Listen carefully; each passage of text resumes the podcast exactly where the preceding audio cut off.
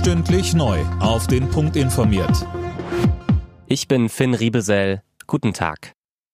Wer am Mittwoch mit der Lufthansa fliegen will, muss möglicherweise umplanen. Die Gewerkschaft Verdi hat das Bodenpersonal der Airline zu einem 24-stündigen Warnstreik aufgerufen. Damit soll der Druck in den Tarifverhandlungen erhöht werden. Die Lufthansa hatte zwar ein Angebot vorgelegt, das lehnte die Gewerkschaft aber ab.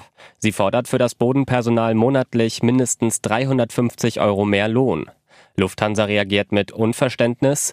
Wegen des Umfangs über alle Standorte hinweg könne kaum noch von einem Warnstreik gesprochen werden. Die ersten drei deutschen Luftabwehrpanzer vom Typ Gepard sind in der Ukraine angekommen. Das teilte das ukrainische Verteidigungsministerium mit. Alina Tribold berichtet. Die Bundesregierung hatte Ende April grünes Licht für die Lieferung von 30 ausgemusterten Gepard-Panzern gegeben. Sie mussten allerdings noch instand gesetzt werden. Nun sind die ersten drei also angekommen.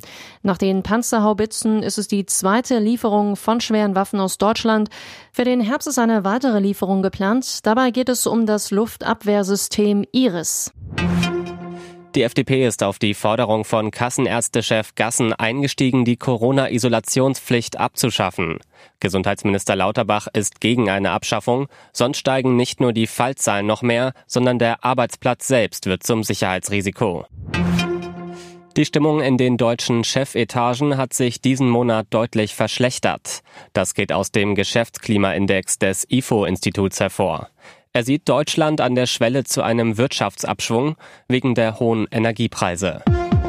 Alle Nachrichten auf rnd.de